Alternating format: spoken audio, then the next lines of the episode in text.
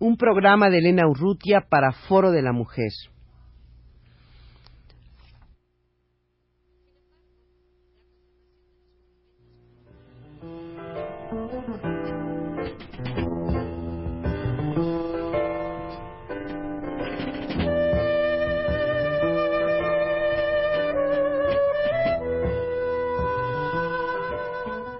Foro de la Mujer.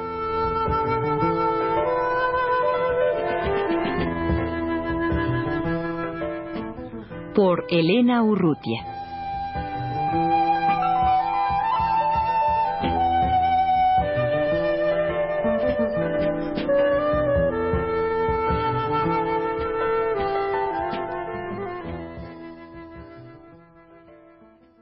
Ahora, en este foro de la mujer, daré lectura a un cuento entrañable que no requiere de introducción y que se explica por sí solo. Es el cuento Cumpleaños de Felipe Garrido, publicado en el libro La Urna y otras historias de amor por la Universidad Veracruzana. Cumpleaños. Nada deseaba más en el mundo que escuchar una canción, una canción para ella, que el trío llegara junto a la mesa y su marido se volviera para verla y le preguntara. No, mejor que no le preguntara nada. Que sencillamente les pidiera a los músicos, les ordenara que cantaran Despierta o mujer, que pasara el brazo por detrás del respaldo de la silla, que la tomara del hombro, le dijera cuánto la quería, la estrechara contra su pecho donde se mezclaban los aromas del casimir y del tabaco y del aramis Alargó, pues, los brazos desnudos y delicados, que había ungido y perfumado y adornado con ajorcas de oro y marfil durante la mitad de la mañana, y una vez más acomodó los cubiertos de los tres niños que estaban frente a ellos, les quitó las servilletas de las manos, los hizo sentarse como si fueran unos señores hechos y derechos, les pidió que sacaran los dedos de la mantequilla, que ya no tomaran agua, que dejaran de golpearse por debajo de la mesa que no se arremedaran ni se sacaran la lengua, ni se hicieran gestos, que dejaran de gritar.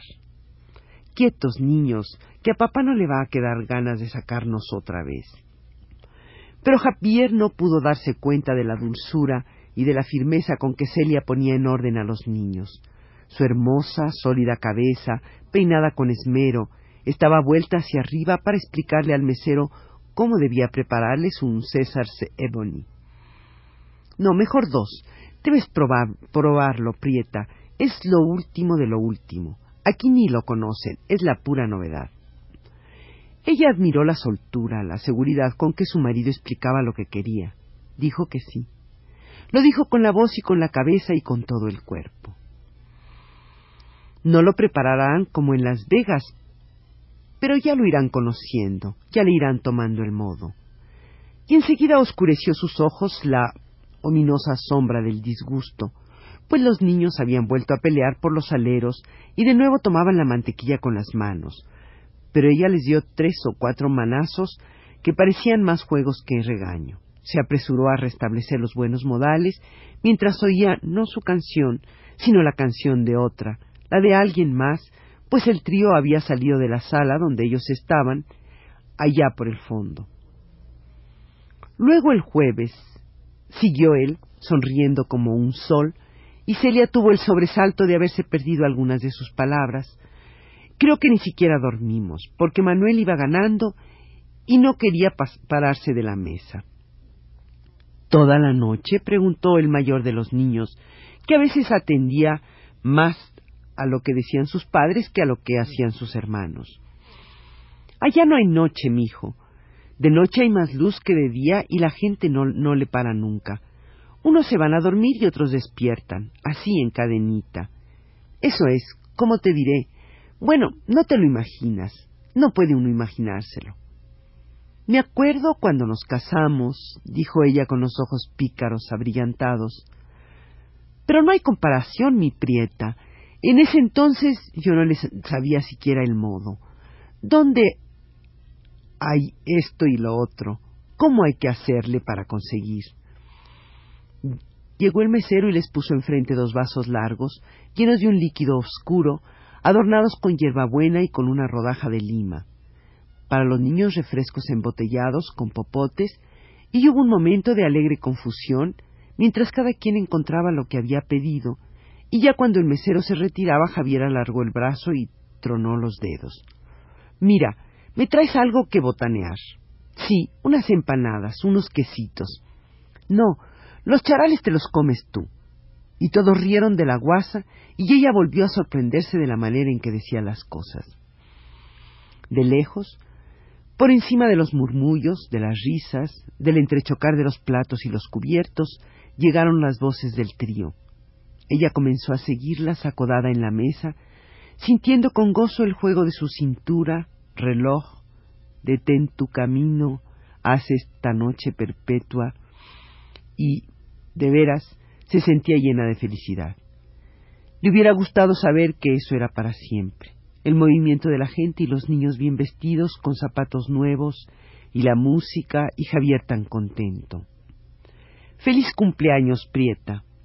Los vasos que chocaban en el brindis hizo sentir el paso de la bebida helada por la garganta que rozaba las espirales de oro de, los aretes, y después una onda tibia que le subía con la sangre, que le hacía arder las mejillas.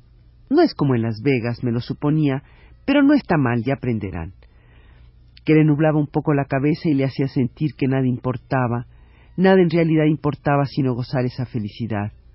Los niños asaltaron las empanadas con júbilo, hincados en las sillas, y uno de ellos volcó la canastilla del pan, pero no los refrescos porque ya pudo rescatarlos a tiempo, y repitió la andanada de reproches, pescozones, amenazas o promesas, y retornó los cubiertos a su sitio y las servilletas volvieron del suelo a la mesa y los aleros regresaron a su lugar.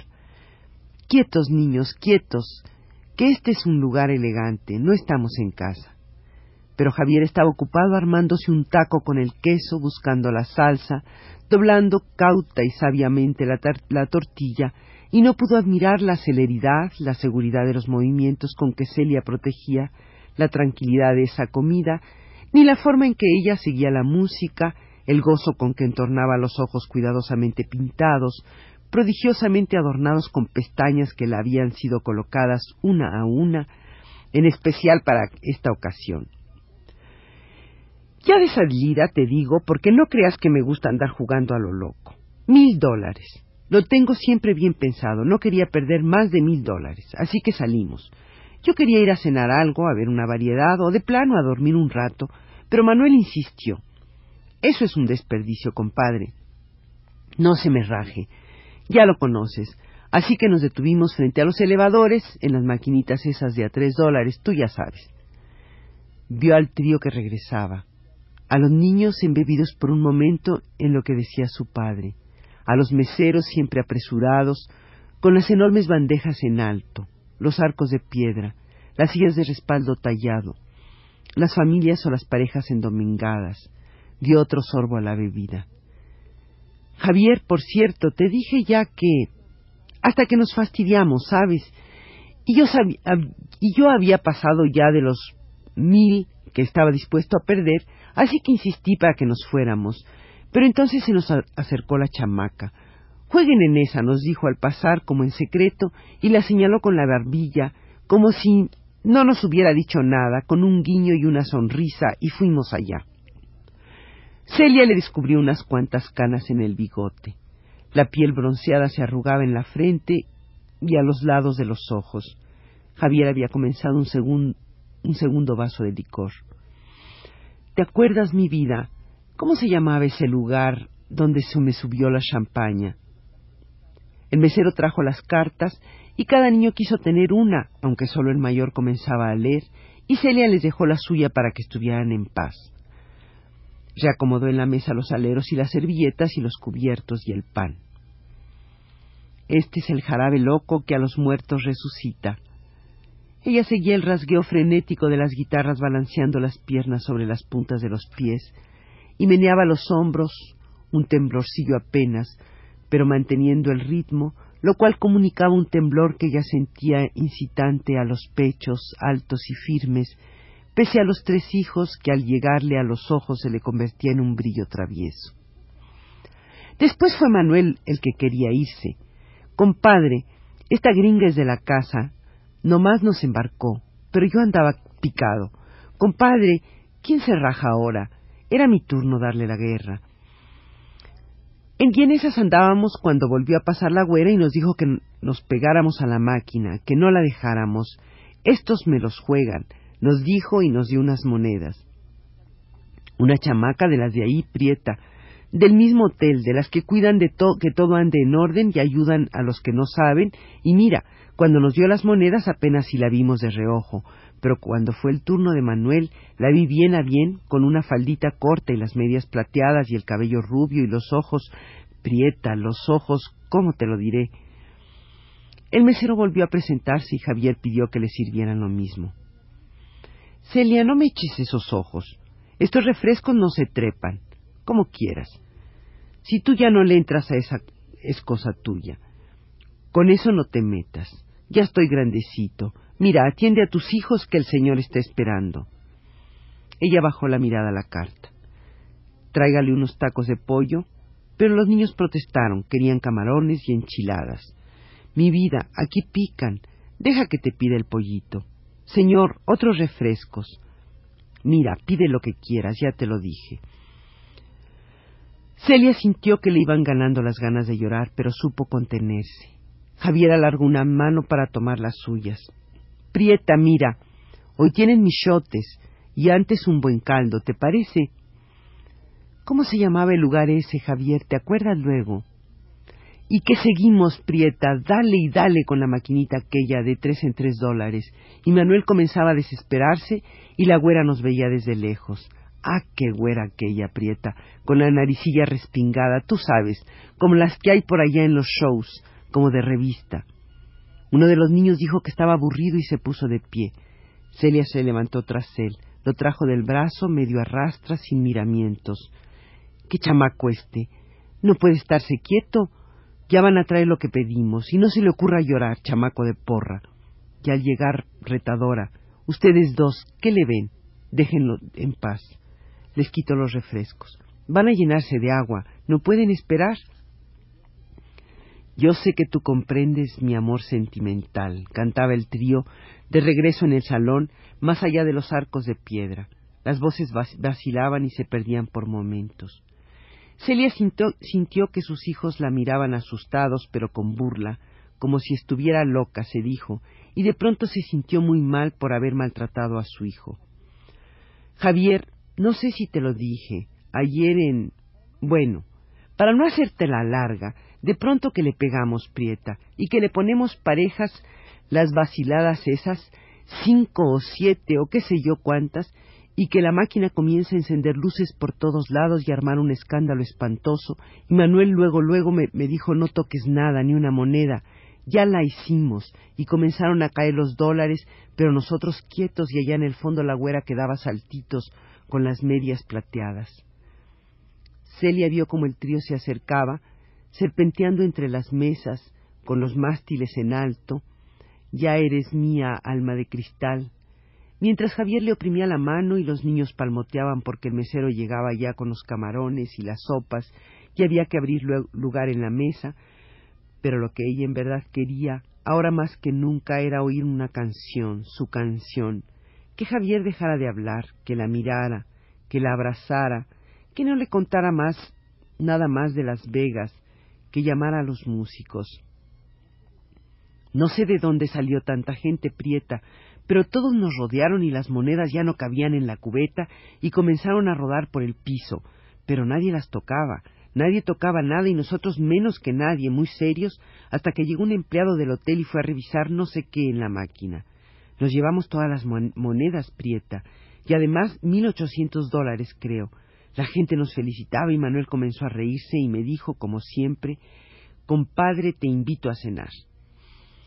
Celia vio cómo los músicos llegaban a la mesa y los niños estaban concentrados en los camarones, y Javier sonreía con toda la dentadura, y los meseros iban de un lado a otro, y ella quiso mirar a su marido de manera que él supiera que nada le importaba entonces sino tener su canción. Le dimos creo que cien dólares y la gringuita estaba feliz. Se reía tanto como Manuel. Era como de revista prieta, una cintura, unas piernas, un cabello. Celia se irguió sobre la silla tanto como pudo. Alargó el cuello y apretó los labios, que eran mullidos y parecían de sangre. Tenía los hombros suaves y descubiertos, y el escote dejaba ver en parte la piel más clara de los pechos. Unos ojos, Prieta, ¿cómo te diré? Celia volvió la vista hacia otra parte. Sí, Prieta, como tu vestido, así de azules. Pero entonces Celia se puso de pie con tanta violencia que tiró los refrescos y derramó la sopa y volcó la canastilla del pan y derribó la silla y sintió que las mejillas se le abrazaban y comenzó a gritar sin que le importaran los músicos, ni los meseros, ni las familias, ni las parejas, toda esa gente que se volvía para mirarla. Como el mío no, Javier, como el mío no, como el mío no.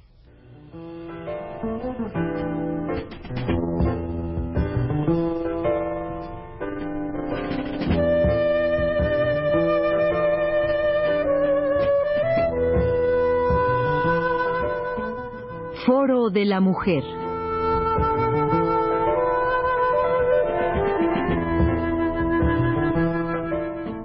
Por Elena Urrutia.